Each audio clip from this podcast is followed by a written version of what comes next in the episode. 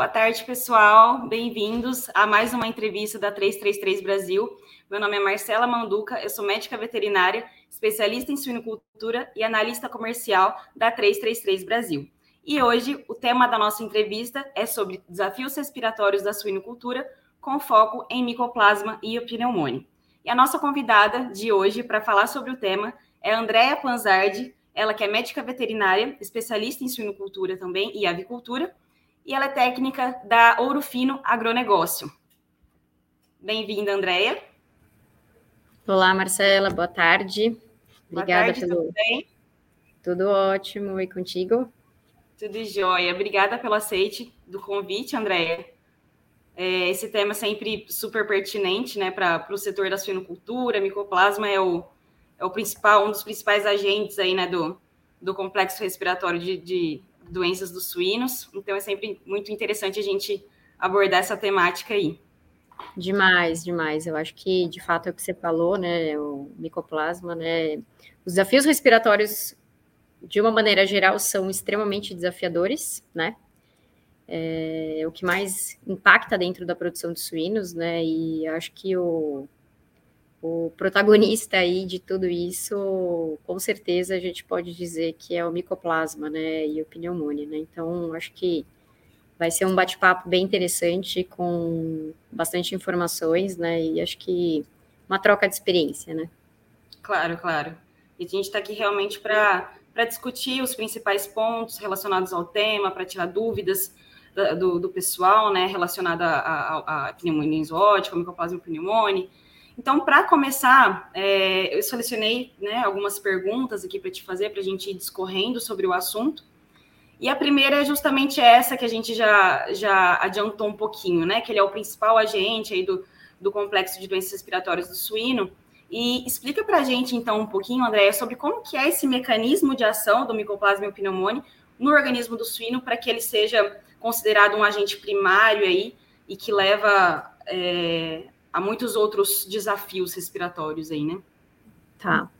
Então, né, dentro dos desafios respiratórios que a gente comentou, o micoplasma ele é dos, um dos agentes principais pelo primeiro fato de ele ser um agente primário, né? Ele é um agente primário e ele é um agente que é transmitido via aerógena, né? E está presente, eu acho que o principal ponto dele é para ele estar presente em praticamente 90 a 95% das granjas, né? Então ele é um agente extremamente endêmico, né? Tá, tá muito presente nas granjas e a partir disso ele passa a ter uma importância muito relevante, né? Além disso, ele teoricamente ele é um agente que tem um impacto econômico muito grande, né? E que a gente pode dizer que o micoplasma por si só gera um impacto econômico, mas o que potencializa esse impacto, né, é muito a abertura de portas para agentes secundários, né? Então, ele passa a ser um protagonista nesse sentido, porque ele abre porta, né, para né, os coadjuvantes, podemos dizer aí, né, que são os secundários. Então, a gente tem, Exatamente. Então, ele passa a ser um agente extremamente importante dentro da produção, né? Claro, claro, com certeza, André. E em relação à, forma de diagnóstico, né? Como que a gente diagnostica? A gente sabe que é uma doença que, é, que afeta aí diversos, diversas fases dos animais, mas é, essa questão de qual fase que ele propriamente que ele vai afetar e, e como que isso impacta é, na, na, minha forma de tratamento, como que eu vou tratar, como que, né? Explica um pouquinho para a gente aí como que é essa forma de diagnóstico e essa, essa dinâmica, por favor. Tá. Antes de entrar no diagnóstico, acho que eu vou falar um pouquinho para dar uma... Claro, uma, claro, fica à vontade. Uma contextualizada em relação a, ao próprio agente em si, que é, sabido que ele é um agente extremamente crônico, né? Então, tem estudos que mostram que ele tem um, né, um potencial de excreção aí em torno de quase sete meses, né, que equivale em torno de 240 dias, enfim. Uhum. E que, diferentemente de todas as outras patologias, né, é até engraçado a gente falar isso, mas ele tem uma fase aguda já extremamente crônica, podemos dizer aí, né, que é em torno de 0 a 70 dias, né, como que a gente consegue pensar que uma fase aguda pode ser né, até uns 70 dias. Então, ele já passa a ser um agente muito complexo, né, em função disso, né, e a fase crônica é a partir dos 71 até em torno dos seus 240, enfim, né, até o momento que ele, que ele gera isso. E, e a partir disso também ele passa a ser muito importante a gente ter ideia, né, pensando num diagnóstico em, em relação a como que esse agente se comporta dentro do plantel, né? Como que é a expectativa de que esse agente é, esteja presente, né? E te respondendo um pouco da pergunta em relação a diagnóstico, eu acho que grande parte dessa, desse, desse diagnóstico, a primeira pergunta que a gente tem que se fazer, qual que é a pergunta que você quer responder, né? Uhum. Então, acho que o diagnóstico ele passa a ser importante a partir do momento de que o que, que você quer. Você quer, você está observando que tem algum desafio na grande, você quer ir pontualmente naquele momento para tentar ver se aquilo lá é causado por um micoplasma ou causado por algum outro agente? Ou você claro. quer saber, não, ah, eu quero fazer uma dinâmica de circulação para entender naquela granja qual que é o momento em que o agente está mais presente. Uhum. Não, não, quero avaliar numa fase mais precoce de vida para adequar meu protocolo vacinal dentro da granja, né? Então, assim, todos esses aspectos eles passam a ser fundamentais para que a gente consiga direcionar e solicitar o, o exame mais adequado, né? Pensando nesse aspecto, né? Mas e aí caminhando pro... uhum. exatamente. E pensando nesse aspecto de, de exames, né? De, de possibilidades, né? A gente tem é, N possibilidades em relação a isso, né? A monitoria, ela passa a ser um ponto muito importante, que é o que a gente fala, né? O quão mais frequente a gente tiver uma monitoria dentro de granja, mais a gente vai conseguir identificar em que momento esse agente está mais presente, né? E com isso a gente vai conseguir ter tomadas de ações mais rápidas. Mas, e a gente não pode esquecer nunca pensando em diagnóstico, que a gente precisa sempre pensar no que eu sempre falo na tríade diagnóstica, né? A gente precisa sempre levar em consideração sinais clínicos, é, lesões macro e microscópicas, né, que são fundamentais, e a detecção do agente, né? Porque muitas vezes a gente vai lá na granja, fala, ai, é, tosse, o animal tá tossindo, né? Vamos abrir o animal, e aí você olha, vê aquela lesão meio clássica, você fala, bingo, né? É micoplasma e pneumonia. Só que a gente sabe que hoje o complexo de doenças respiratórias, né, ela é extremamente presente, né? É muito difícil você achar uma lesão pulmonar que não tenha algum agente associado, né? Principalmente Exato. pensando em micoplasma, que é um agente que abre uhum. portas para secundários. E, infelizmente, nenhuma granja é estéreo, né? A gente sabe que eles estão por lá, né? Então, eu acho que a partir disso, e a gente pode aplicar isso não só para o micoplasma, como para qualquer outro tipo de agente, que a gente precisa ter é, para ter, né, dentro daquilo que a gente fala, que é a suinocultura de precisão, e a gente trabalhar em cima de fatos e dados, né? Então, claro. a partir disso, ter coletas, né, ou periódicas, monitorias, ou mesmo no momento que você está com um desafio, vamos fazer, né, o, o a coleta, mas sempre é, se lembrando de pensar em, poxa, sinal clínico característico ah, mas a lesão não está característica. Aí uhum. você vai lá e no, na histopatologia e FISH, né, ou imunistoquímica não te dá. Hum, tá, não, então não. Então, uhum. sempre levar em consideração esses três, né? Claro. Mas, se a gente, mas se a gente pensar em diagnósticos em si, né, acho que a gente pode direcionar alguns que eu acho que são interessantes. O, o isolamento bacteriano para micoplasma não é algo de eleição, né? Porque a gente sabe, você trabalhou bastante com micoplasma, né? Então você sabe uhum. bastante disso também. É um agente extremamente difícil de cultivo, né? Hoje já se tem laboratórios que conseguem uh, fazer esse isolamento, né? Mas muito mais voltado a pesquisas, né? Porque a gente sabe que não é rotina, né? A gente pedir isolamento. Então, é importante a gente ter isso em mente, porque, infelizmente, o isolamento não é algo trivial, não é algo utilizável, porque o micoplasma, ele também é um agente que, no momento que você coloca para cultivo, a tendência é que o flocular e o iorines tomem espaço, né? E, e acabam anulando, né? O próprio biopneumônio, né? Claro, então, claro. Então, o isolamento bacteriano a gente já tira fora, né? Um ponto que a gente leva bastante em consideração, que hoje é o, o a avaliação, né? Análise ouro é o PCR, né? Que ele é uma avaliação rápida, ele te dá carga bacteriana, né? Muito uh, voltado a se fazer um quantitativo. Eu sou super a favor de fazer um PCR quantitativo, porque ok, você pode fazer até um qualitativo. Ele é um agente endêmico, lógico, dependendo da situação, por exemplo, no momento mais precoce, você pode procurar um é, quali qualitativamente, porque a expectativa é que você não ache, né? Por exemplo, em leitões de desmame, mas você vai uhum. achar positivo ou negativo. Ok, lá não é muito comum. Exato. Mas mesmo assim, é interessante, porque você vai medir através disso carga bacteriana, né? E isso passa a ser importante de ele ser um animal potencialmente excretor, né? Ou Sim. com menor carga né, de excreção. E isso passa a ser importante, né? Como uma forma de mensuração.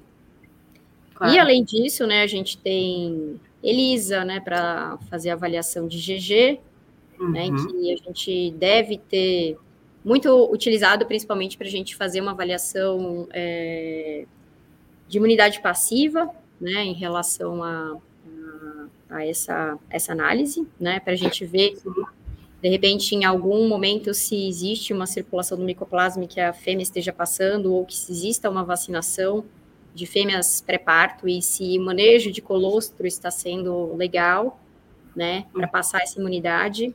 E friso aqui que a imunidade passiva de imunoglobulinas não é um problema, né, pensando em vacinação de leitões, né, pensando que a resposta imunológica deles é mais celular e de mucosa, né? Então, claro.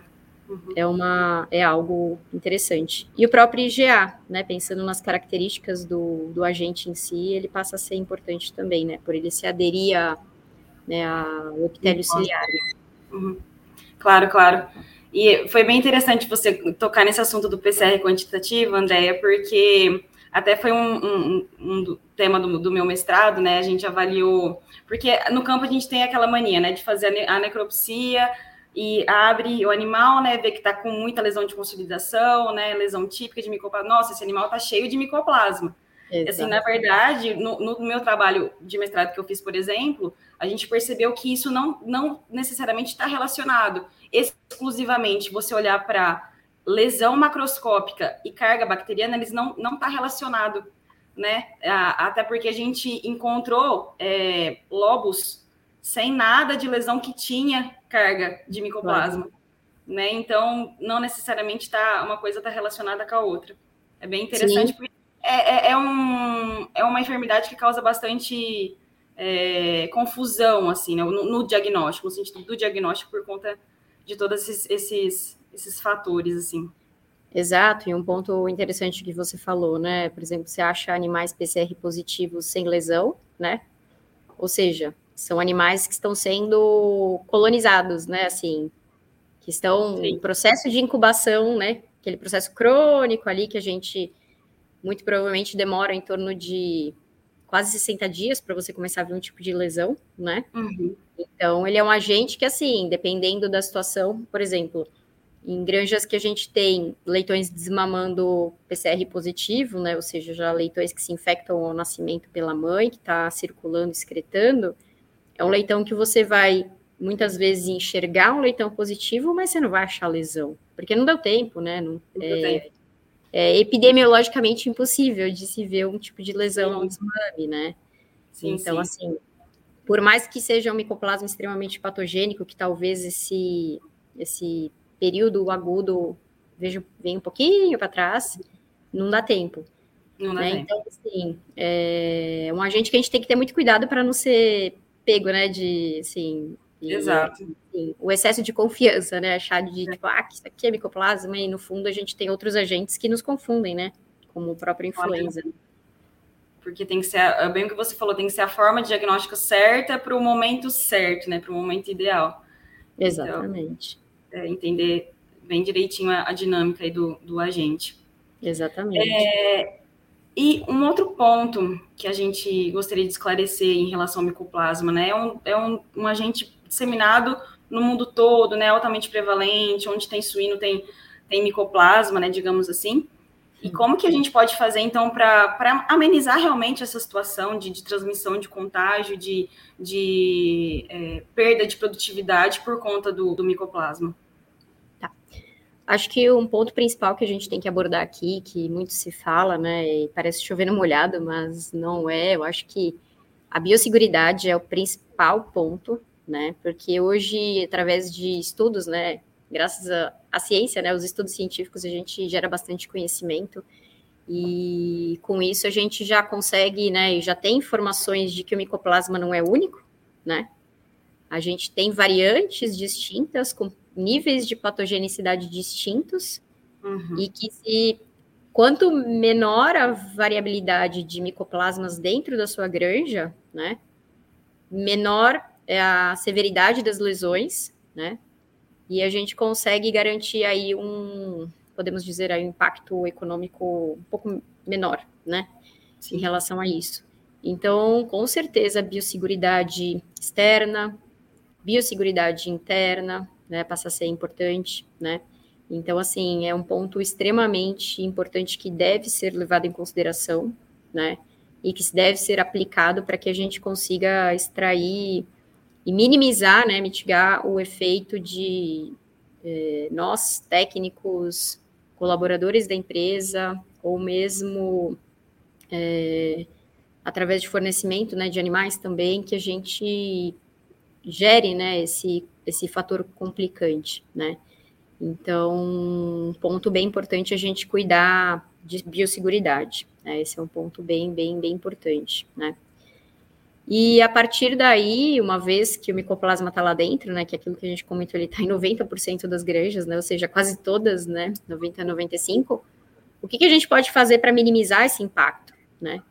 Então, acho que é trabalhar, e isso gera bastante informação no que a gente fala de gerar dados, gerar informações, fazer monitorias periódicas, né? fazer a, a, as famosas monitorias sanitárias, né, que são desde monitorias clínicas, monitorias patológicas, monitorias laboratoriais e de abate, né. Então, a gente tem ferramentas aí baratas, né, ferramentas estratégicas que a gente pode implementar e deve implementar para que a gente entenda como funciona aquela granja, né. Entender através de dados é muito relacionado a que momento e que fase e que nível de desafio essa granja tem, né? E um ponto que eu não abordei até dentro dos tipos de diagnóstico, né? Infelizmente não temos ainda no Brasil, né? Uhum. Mas nós temos uma forma é, genética de identificar né, as sequências do micoplasma que é através do MLVA, né? Que você determina as variantes dele, né? Então, com certeza um dia nós teremos aqui, né? E isso vai ficar na história, né? Quem sabe daqui a um tempo nós já teremos e, e a gente vai conseguir poder identificar dentro das granjas quantas variantes, né? Quais os níveis, talvez, de patogenicidade que hoje não se tem ainda, né? E através disso tentar traçar estratégias mais específicas, né? De controle, de, de, de, de um trabalho específico, né? E você já acompanhou essa técnica de diagnóstico de perto, Andréia, para ver como é que funciona? Não, não, não, não, não acompanhei. É uma técnica, se eu não me engano, é uma técnica molecular mesmo, né, que se faz. Uhum. Não sei é, dar, assim... É, detalhes. detalhes. Mas é uma técnica que você consegue identificar quais são as variantes presentes, né? Isso passa a ser Lógico que é algo adicional, né? Acho que se você, por exemplo, isso é, isso é o, a cereja do bolo, talvez, né? Claro. A gente, a partir do momento que uma granja já tenha uma boa biosseguridade, tenha monitorias periódicas, acompanhamento de abate, é, fazer monitorias clínicas, né? A própria contagem de tosse, né? Pouco se utiliza hoje, mas eu vejo como uma ferramenta interessante para a gente mensurar né? Até um tempo atrás, um, um, um gerente de granja que eu estava conversando, ele mesmo falou que ele utilizava isso e ele mensurou e conseguiu identificar que ele viu, escutou, começou, fez a monitoria de tosse, escutou os animais tossindo, aí foi aumentando de semana a semana, e aí ele conseguiu fazer uma intervenção medicamentosa para não deixar atingir no determinado nível, né? Ah, assim, que legal. Então, uhum. essas ações passam a ser mais rápidas, mais assertivas e reduzindo né, o prejuízo, porque muitas vezes se deixa passar, nível, acontece né, um problema grande. E se a claro, gente claro. pensar, né, pensando que o micoplasma tem diferentes variantes, se a gente tiver variantes de diferentes patogenicidades e a gente sabe que o curso é longo e a infecção é longa, os animais vão sendo infectados em diferentes momentos da produção e as, muitas vezes reinfectados, né? Claro. Se infectam com um, depois se infecta com outro, né? Então isso vai potencializando claro. a, as lesões, né? Essa forma de diagnóstico consegue é, atuar no, no, momento certo, né? Onde que eu tenho, quais as, as variantes que eu tenho, de que forma que eu tenho que atuar, então acaba facilitando esse processo, né? De, com certeza, e através de. E, e, eu acredito muito em ações com base em informações, né? Em dados. Uhum. A gente consegue gerar muita informação, né?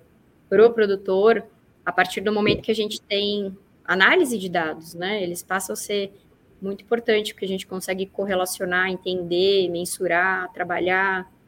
E com isso a gente vai aos poucos, né? Colocando em prática e conseguindo adequar dentro da realidade do cliente aquilo que para ele melhor é, acontece, claro. né, assim, de resultados. Claro, claro. É, e você bem falou de, de biosseguridade, né? Acho que biosseguridade não, não serve só para micoplasma, né? Para qualquer tipo de, de doença, de enfermidade que a gente tem dentro dos plantéis. Né? Então, é, vamos falar um pouquinho também de, de vacina, né? De protocolos de, de vacinação. Né? O que, que você recomenda? O que, que é mais utilizado nas granjas, as fases de vacinação? Comenta um pouquinho para a gente dessa, dessa questão aí, por favor. Tá. Bom, dentro dos protocolos vacinais, né, até a, a própria Orofino, né, nós recentemente lançamos, né, a Safe Micoplasma, que é, é uma vacina para micoplasma também. Uh, e muitas vezes os, é, a gente faz a apresentação os produtos falam, ah, como que é o protocolo, como é isso, né? E assim, a gente tem as indicações de bula, lógico, né? Leitões a partir de 21 dias, né? Fêmeas prenes, a gente tem informações bem importantes mostrando que a nossa vacina não tem uh, impacto de imunidade passiva, né? Então, independente de a granja ter uma circulação em, em fêmeas, né? E que passem para esses leitões, esses leitões acabam é, gerando uma resposta de imunidade passiva alta ao desmame, a vacina não tem um efeito, é, não se tem um efeito deletério da vacina, muito pelo contrário, né, os resultados mostram que tem uma redução bem expressiva de lesões. É, o que eu te respondo, assim, é variável também, né? A gente tem que entender é, que cada granja é uma granja, cada granja tem um tipo de desafio, né? Por isso que eu volto a falar da importância de monitorias, da importância da gente coletar informações. Lógico que a gente sabe que leitões ao desmame 21 dias é padrão, né? Sim. Então aqui a gente tem aqui a receita, né, que para todas as granjas fazem ao desmame, né? Então, só que a gente tem também formas de colocar vacinações, protocolos vacinais estratégicos é, dentro, né, da, do plantel, né, dentro do rebanho, de acordo com o desafio. Por exemplo, leitoas de reposição, é importantíssima, né, não esquecendo sempre da questão de aclimatação de leitoas, né, que é um processo importantíssimo. E a vacinação não vai interferir, né, a gente pode vacinar tranquilamente e fazer aclimatação, né, em que a gente tem um efeito positivo. E aí, jogar né, essas, essas estratégias vacinais, principalmente pensando no protocolo que se utiliza muito hoje, né, que é fêmeas pré-parto, né. Então, às vezes, existe ou não a necessidade de você fazer isso, né? Mas isso a gente vai conseguir entender e dizer sim ou não se a gente tiver uma monitoria né, constante, dados, informações, né? Então, com isso a gente consegue trabalhar, e não só vacinação, né, como um protocolo também medicamentoso, né? A gente uhum. consegue entender através de uma fotografia qual é o momento né, estratégico de você colocar uma vacina, qual é o momento estratégico de você colocar uma medicação, e com isso fazendo é, protocolos personalizados, né? Esse eu acho que é o principal segredo, né? Porque muitas vezes a gente ingessa isso e de duas uma, você está subestimando, né, ou superestimando, né? Então você está gastando sem necessidade ou você está colocando no momento que não é mais adequado para sua igreja, né? Então Exatamente. acho que é, esse é o ponto principal, né? Então acho Exatamente. que esse é o Acho que foi até interessante você entrar nesse, nesse ponto do, do, do, tratamento medicamentoso também, porque eu ia te perguntar na sequência, porque muito se fala e muita gente ouve falar de, de vacinação, né? E tratamento medicamentoso é, é, tão importante também quanto a vacinação, óbvio que é, a prevenção ela, ela, ela, é mais importante porque se tem prevenção, né? Antes prevenir do que remediar. Mas o tratamento medicamentoso ele também é importante ser comentado, né? Então, pode comentar com a gente um pouquinho também dessa parte do, do, do pós, né? Do pós-doença. Tá. É, o protocolo medicamentoso, eu volto a dizer que ele é muito específico de acordo com o desafio, mas ele com certeza é, em determinados momentos ele passa a ser muito importante, né? Uhum. E principalmente o que a gente fala, né, para a gente evitar é, questões relacionadas né, ao desenvolvimento de, de, de, secundários. Mas aí o que eu volto a falar muito, né, e acho que voltando um pouquinho no micoplasma em si, e dados que a gente tem hoje, né, do, de desafios respiratórios, né, se a gente pensar que Hoje a gente tem aí um, um, índice de prevalência de lesões pulmonares na casa aí de em torno de 65 a 70%. Uhum. Se a gente for pensar, é uma prevalência altíssima, né? Então, assim, e com dados de área de consolidação muito altos, né? Em torno aí de 9%, né? E a gente sabe que existe um prejuízo econômico gigantesco, né? Com área de lesão pulmonar, e com índices de IPPs muito alto também, né? Então, uhum. isso estrategicamente a gente tem que pensar dentro de uma forma é, de que muito provavelmente é, a, algumas alguns antígenos vacinais não estejam conseguindo talvez, né, gerar uma proteção efetiva, né? Sim. E muita gente fala da, da nossa famosa cepa J, né? Que é uma cepa antiga, né? Uma cepa praticamente quase patogênica. E o que, que isso interfere? Isso interfere na quantidade de proteínas que a gente tem de superfície, né? E que quanto mais uh, maior a quantidade de proteínas nessa superfície do antígeno vacinal, mais bem protegido aquele animal vai estar. Vai tá. A chance da gente ter o nível de lesão, o nível de doenças secundárias, ele passa a ser menor, né?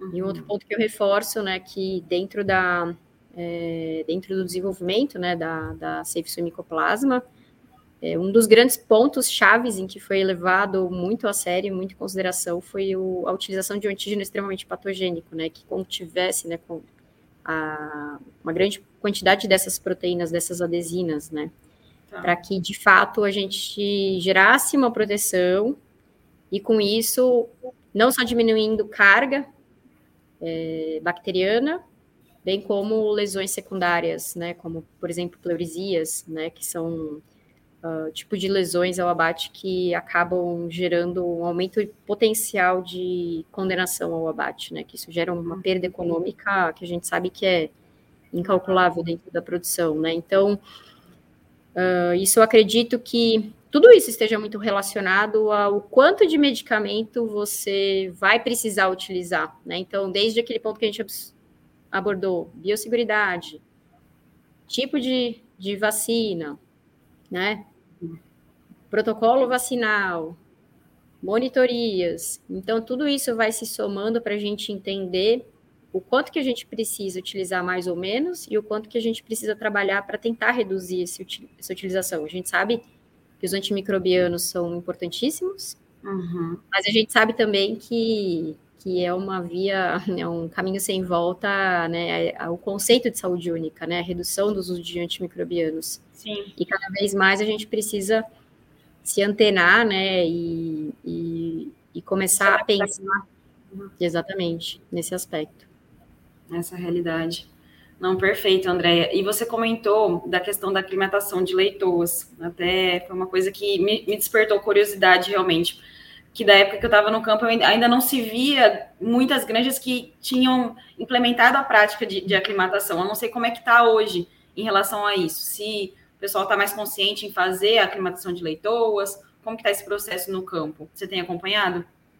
Sim, é, a gente tem informações né, de, de colegas de, né, de, de, de, produtores em que, assim, com certeza já aumentou bastante, né? Acho que a uhum. consciência desse tipo de manejo passou a ser importante, né? Algumas quebras de paradigmas aí, né? A gente pensando principalmente em micoplasma, a gente sempre né, tinha como indicação é, o uso de fêmeas, né, descarte para aclimatar leitoas que estavam chegando na granja, né, hoje a gente sabe uhum. que, uh, tudo bem que para, de repente, outros tipos de agentes, mas para o micoplasma em si, é importante que a gente utilize fêmeas jovens, né, que são fêmeas que estejam clinicamente doentes, excretando o micoplasma. Uhum. Alguns produtores ainda, e assim, né, eles acabam se assustando um pouco, porque esse processo de aclimatação você acaba utilizando né, algum tipo de antimicrobiano que não tem ação efetiva ao micoplasma, mas sim é, é, outros tipos de antimicrobianos que têm ação a todos os outros secundários e não ao micoplasma, porque a gente quer que aquele animal se infecte com o micoplasma, né, o mais rápido possível para que e por que isso? Para que a gente consiga fazer com que ele, aquela fêmea, aquela leitoa se infecte o quanto antes para não chegar excretando na, no parto, né? Claro. Então, isso passa a ser também uma, uma estratégia interessante, mas com certeza, Marcela, esse processo de aclimatação está sendo é, entendido, né? Qual a importância, e a gente já tem resultados, né, assim, de clientes que são parceiros nossos, de que colocar em prática o processo de aclimatação e beneficiaram muito em termos de, de redução de lesões ao abate, de redução de leitões escritores ao desmame, né? Então a gente consegue enxergar que através de um manejo tão importante a gente consegue gerar é, melhorias zootécnicas e consequentemente econômicas, né? Resultados, né? É que são práticas que levam tempo, né? Acho que tudo na suinocultura leva tempo para você notar o resultado, né? Então, toda é. prática é. nova é um parto realmente para a gente conseguir inserir, né? E fazer com que os, os, produtores, né? Os funcionários entendam que aquilo é importante, né? A, a é, daquele, daquele processo. Eu, exatamente, eu acho que é um ponto que você tocou extremamente importante, que eu não ia comentar, é gerenciar expectativas, né? Uhum. No momento que a gente vai colocar esse tipo de manejo em prática, a gente tem que sentar com o produtor, sentar com o gerente, encarregado e falar, olha, esse tipo de manejo é, você vai enxergar lá na frente, né, daqui a seis meses, né, daqui a quatro meses, enfim, porque a gente sabe, né, que eles querem uma resposta rápida, né? A gente também, acho que no papel deles, na cadeira deles, gostaria também. Falou, poxa, eu fiz um negócio aqui, eu quero ver semana que vem, né? Lógico. Então, então acho que esse gerenciamento de expectativas ele é fundamental para que o processo continue. Porque senão o cara vai falar assim, ah, mas eles vieram aqui, colocaram, implementaram, não estou vendo diferença nenhuma, né? É. Então, acho que é... Vista, né? Exatamente, tá bem de perto e explicando o porquê das coisas, né? Não deixando o processo mecânico, né? Que aí a gente tem a tendência de perder ele rapidamente. Claro, claro. E, e já entrando nessa questão de, de índices zootécnicos, né? De resultados propriamente ditos, é, você, você, consegue, assim, no, nos mensurar, passar um, um panorama, assim, para a gente do quanto que o, o, a pneumonia, pneumonia exótica impacta em termos de conversão alimentar, de, de, de GPD, de consumo diário, de ração, né, em termos de produtividade, de, de forma geral. Sim, com certeza. Ah, o micoplasma, como a gente falou no início, né, ele gera, né, um, um desafio, né, e um prejuízo econômico grande, né, mas aquilo que a gente falou, o animal não morre de micoplasma, o animal tem o um prejuízo, mas o prejuízo dele é extremamente baixo se a gente não tiver um agente secundário junto, né? Então a gente tem aí diversos estudos mostrando, né, questões econômicas, né, índices zootécnicos mostrando que a perda por micoplasma isolado é em torno de centavos a, a um, um dólar, né? E se a gente tiver uma infecção secundária, a gente vai ter esse aumento em torno de quase 10 vezes. Então, você vê, olha o impacto, que é o micoplasma sozinho, e olha o impacto que é ele associado com secundários. A gente está falando de um secundário, né?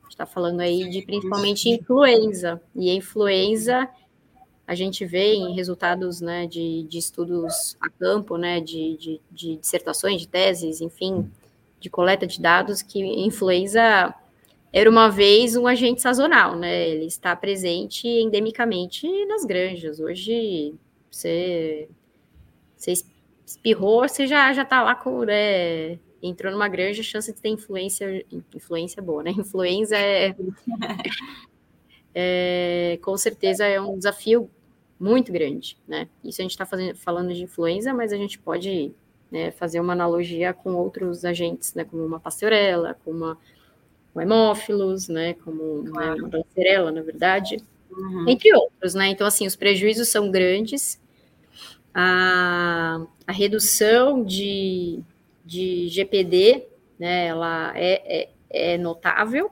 né? Uhum. Então, animais infectados, eles demoram mais tempo para atingir o peso de abate, né, aumenta a conversão alimentar, né, ela fica pior, é natural, um animal que está tossindo, que está é, com efeito de secundários, a primeira coisa, um animal doente, ele para de comer, né? Sim. Então, notavelmente, a gente vai ter uma perda de desempenho desses animais, né? E o que mais chama atenção, né, em estudos mais recentes, mostrando que dentro da, daquilo que a gente comentou de área de consolidação pulmonar, a cada 1% de aumento dessa área, a gente tem em torno de quase 2 gramas de perda de GPD, então, Caramba. você soma esse percentual vezes 1,8, quase 2 gramas, vezes o volume de animais, vezes o tempo que ele ficou lá, o tempo Nossa. desde que ele começou as lesões até terminar. Então, você imagina realmente o grau de prejuízo, né? Então, é, é bem impactante, né? Bem, bem. E pensando aí, né?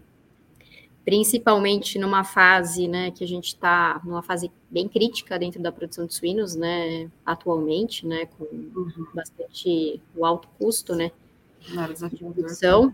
Quanto mais a gente tiver uma solução que traga melhor efetividade, melhor essa essa redução, melhor a proteção e reduz aí né, a questão de perdas econômicas e, consequentemente, é, é, produtivas, né, produtivas econômicas, né, então isso passa a ser muito importante em se avaliar, acho que num período de crise como esse, é de sentar e fazer conta, né, e fazer cálculo e colocar, né, em prática o máximo de ações possíveis para minimizar essas perdas, né. Com certeza, com certeza, André. Eu acabei de abrir o, o chat aqui, eu vi que tá cheio de perguntas aqui para você, agora que, eu, agora que eu tô vendo, que primeiro eu falei, eu vou fazer as perguntas que eu selecionei aqui para o André e depois eu vou para o chat. Eu não sei se você quer falar mais alguma coisa antes da gente é, passar para as perguntas, fica à vontade. Tá. Não, na verdade, eu acho que acho que a gente conseguiu, acho que abranger o máximo de, de informações presentes.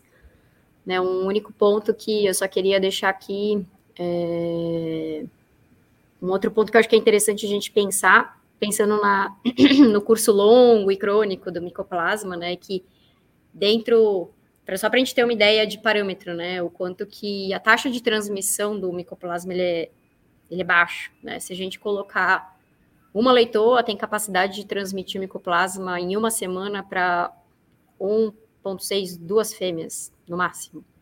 Se a gente fizer uma analogia com influenza, essa mesma leitoa com influenza, ela tem a capacidade de, em uma semana, transmitir influenza para 7 a 8 animais. Nossa, é, é então, é muito assim, discrepante, né? Então, é um agente que a gente precisa estar tá de olho, porque a gente sabe que a influenza é um agente extremamente rápido, né? Sim. E muitas vezes ele está ali na granja, se você piscou o olho, demorou um pouco, você não acha mais qual foi o agente que deu um, né, um problemaço. E ele, né, a gente dentro dos desafios respiratórios, que é o, né, o, o tema da apresentação também, a gente tem que uh, não esquecer e deixar em mente que, que a influenza é um vírus que gera uma, uma imunossupressão violenta, né? Uhum. E a gente precisa ter muito esse cuidado no sentido de que uh, no momento em que os leitões vão ser vacinados ao desmame, né, se a gente tiver algum tipo de fator de risco, né, seja ele agentes que causem imunossupressão, ele vai prejudicar a resposta imunológica daquele animal, né? Uhum. E a questão não, não está relacionada à vacina, está relacionada ao desafio, né? Seja uma micotoxicose, seja uma salmonelose, seja uma influenza. Então, esses pontos, eu acho que, assim, é, pensar que uh, o protocolo vacinal, ele é importante, mas ele não é o milagre da granja, assim, né? Que é o que muitos esperam, né? Então existe aí uma, um, uma infinita, um infinito número de ações e fatores de riscos associados que devem ser controlados e mensurados para que a gente consiga chegar ao desmame com um leitão de qualidade, né? Um leitão que tenha o maior número de leitões, que tenha capacidade e condições de responder aquela vacinação, né? Aquela vacina que está sendo aplicada naquele animal. E com certeza isso é o fator chave para o resto da vida dele, né? Então, acho que esse é um ponto que eu acho que é importante da gente abordar. Até a terminação e abate, todo, é todo um processo, né? Uma coisa vai, vai levando a outra. Exatamente.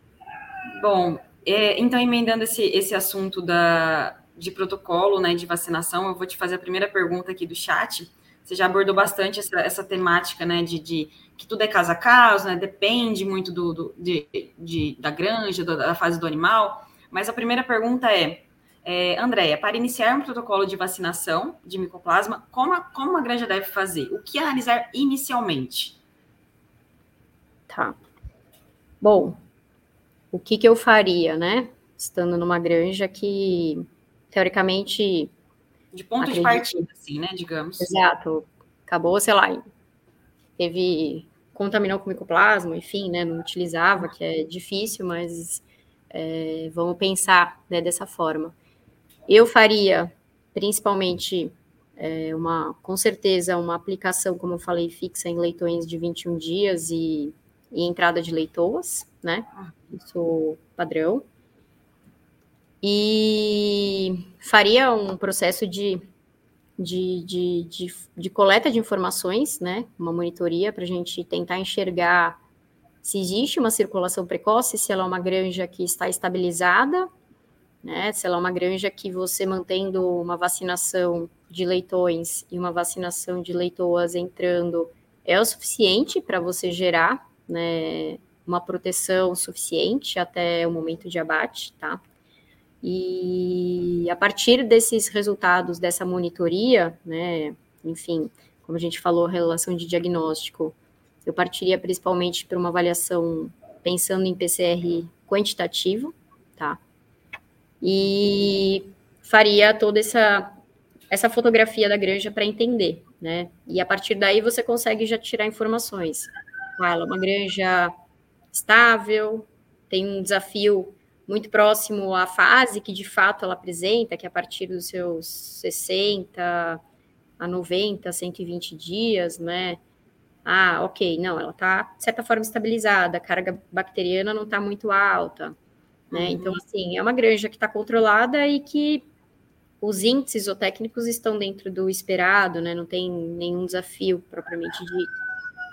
Mas, ao mesmo tempo, a gente consegue entender que se a gente encontra né, um número de animais positivos numa fase que não é esperada, né, como uma de prevalência, né, como por exemplo animais ao desmame, animais início de creche, você já começa a entender que é uma granja que está desestabilizada, né, na questão de micoplasma. E aí isso, com certeza, né, isso está muito relacionado com desafios é, secundários em diferentes fases, né? Creche, quais são os principais agentes que acometem a creche? Né? A gente sabe que a glacerela cada vez mais está mais precoce, né? A gente encontra animais recém-desmamados, assim, com como a, a pericardite, peritonite, enfim, né? A... Lesões características, né? Exatamente, com ou mesmo aquilo que a gente falou, o desafio para influenza, desafio para uma pasteurela multocida, que a gente sabe que é um, né, um grande amigo aí do micoplasma, né, que tem características que fazem com que ele venha, né, junto com o micoplasma. Uhum.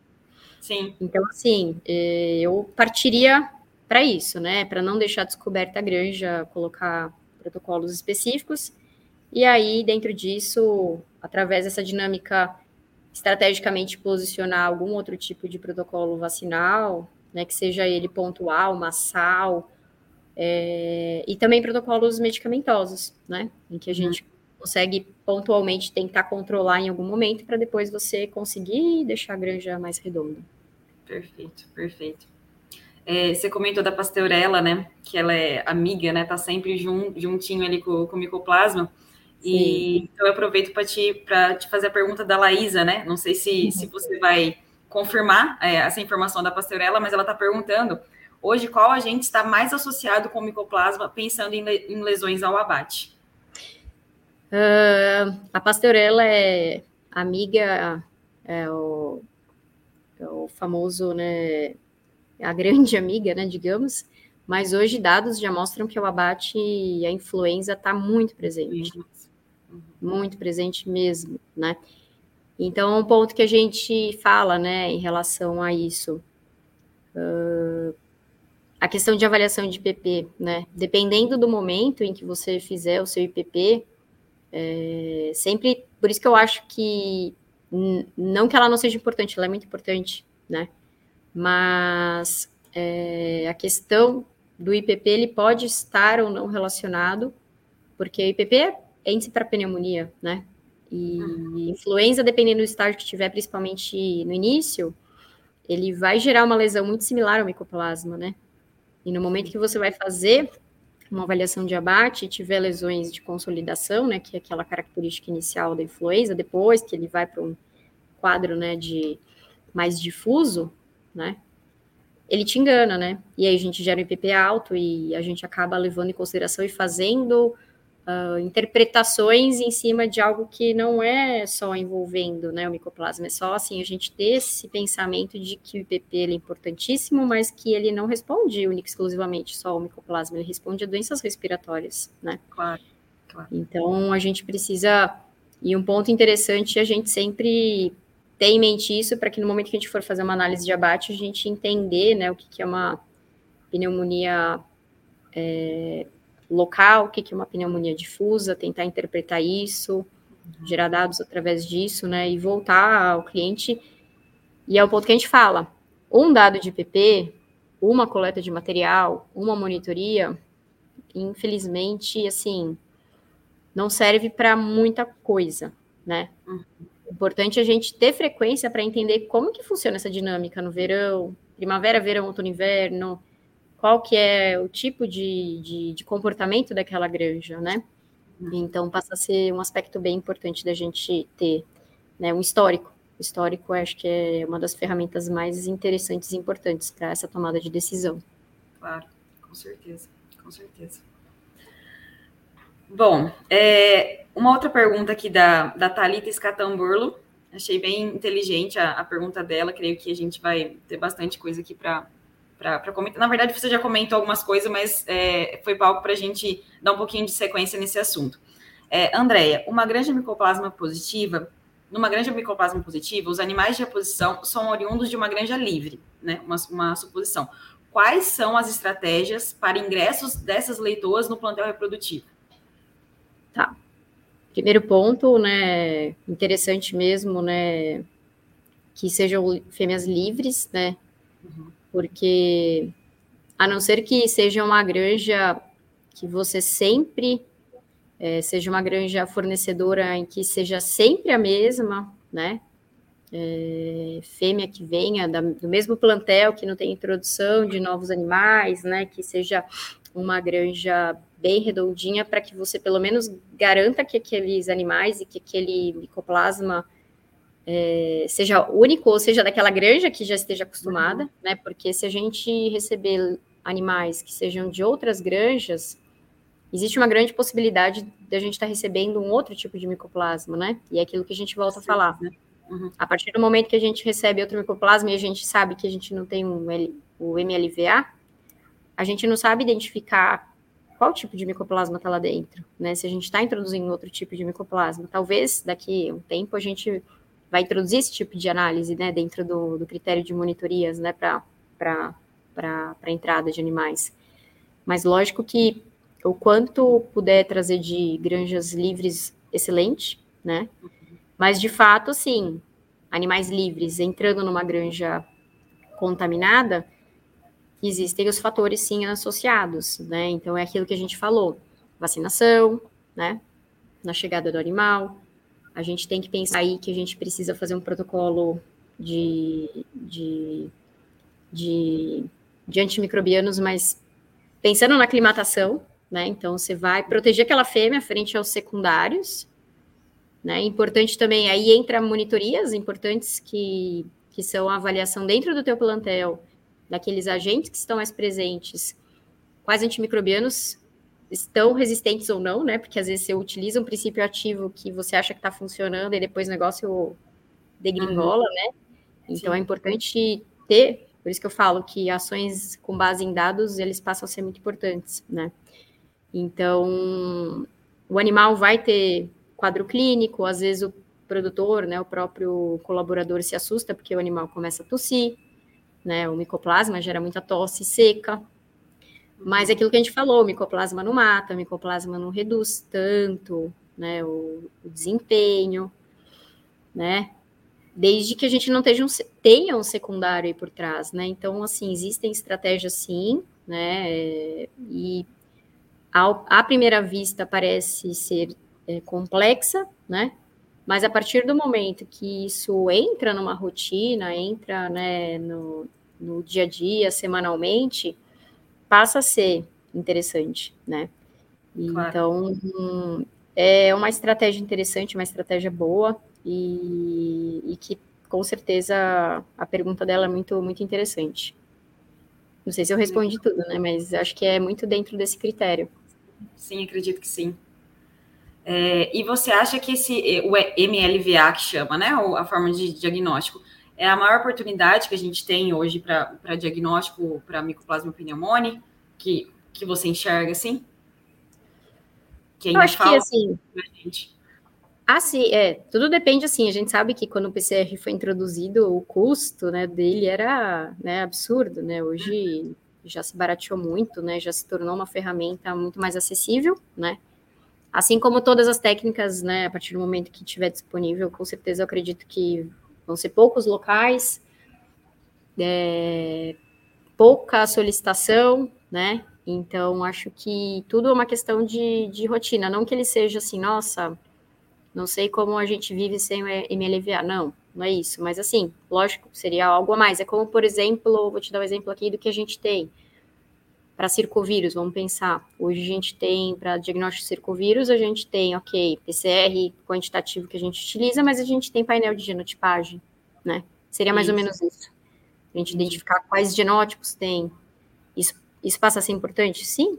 É uma informação a mais que a gente tem, porque a gente sabe que existem genótipos circulantes, os três, né? Assim, os, o, principalmente os genótipos né, B e D, que estão circulantes, eles podem estar juntos no mesmo animal, eles podem estar só único, né? Então isso passa a ser interessante, é um dado a mais que você tem e pode ser uma ferramenta né, estratégica daquilo que a gente comentou na pergunta anterior de futuramente de introdução de fêmeas, né, em plantéis, claro. ou você tentar, você tentar entender, né, uh, que tipo de micoplasma você tem, né, quantas variáveis e através disso, quantas variantes, perdão, e talvez estrategicamente ver se isso a gente tem que colocar alguma estratégia a mais de trabalho para reduzir aquele aquela lesão, né, aquela redução de desempenho. Eu acho que é algo a mais que não existe, mas assim, sem ele também a gente consegue a gente vive muito. sem ele, mas com ele seria ótimo, né? Digamos assim, e facilitaria a vida, né, do Exatamente. É algo que seria um, um, um aliado. Exatamente. Perfeito, Andréia. É, deixa eu ver se alguém tem mais alguma pergunta. Creio que eram mais essas mesmo. Não sei se você ainda quer comentar alguma coisa. A gente já está chegando aí a 55 minutos de, de entrevista. Sim. já deve estar cansado um pouco de, de, de falar aí, né, Andréia? Não, é um, é, um agente, é um agente muito interessante de discutir, né? Acho que eu falo que é, ele ficou, acredito que por um tempo, né, esquecido, mas né, se, os últimos anos aí ganhou bastante evidência e muito conhecimento, né? Muito ainda está por vir, acredito, né, de informações sobre ele.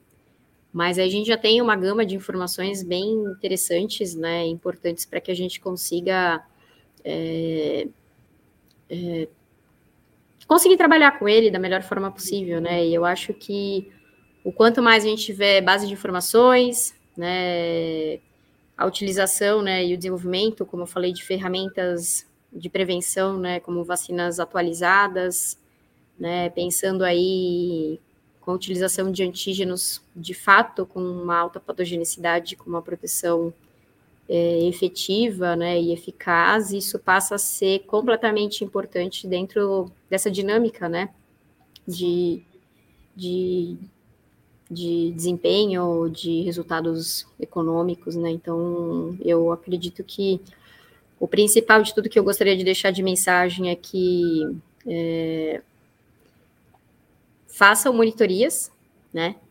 É, elas são importantes. É, a biosseguridade é um ponto que é chave dentro do sistema, né? E existem formas não engessadas de se trabalhar com biosseguridade, né? E mostrar de fato quais são os verdadeiros fatores de risco que estão envolvidos. E a partir do momento que você mira num agente, se acerta um monte de outros agentes também, né? Então, às vezes, a gente parar de pensar de que a resolução dos nossos problemas não, é, não pensar em tratar a consequência, né? E sim investigar para a gente tratar a causa. Só assim a gente vai conseguir melhorar a produção, chegar num patamar em que a gente consiga de fato fazer a redução gradativa de uso de antimicrobianos e usar, né, a, a nossa grande arma de prevenção, que são biológicos, né? Que por isso que é o que eu falo que a que a Urufino partiu para essa linha, né? Linha de biológicos, que eu acho que de fato é o futuro, é a prevenção, né? O uso bem criterioso de antimicrobianos e dentro de um manejo, né? E estrutura e biosseguridade muito bem feito, né? Então acho que é essa mensagem que eu gostaria de deixar. Perfeito, perfeito, André. É sempre muito esclarecedora. A gente te agradece muito, né? O seu aceite ao convite nosso. É sempre uma honra, né, falar com você, muito sábia, né, muito sempre muito esclarecedora. E espero que a gente possa fazer outras outras entrevistas como essa de outros outros temas também. E te agradeço mais uma vez, muito obrigada. E Imagina. a gente fica por aqui. Tá ótimo, eu que agradeço a oportunidade e fico à disposição para qualquer dúvida. Obrigada, André. Um grande abraço. Outro, obrigada. Tchau, tchau. Tchau, tchau.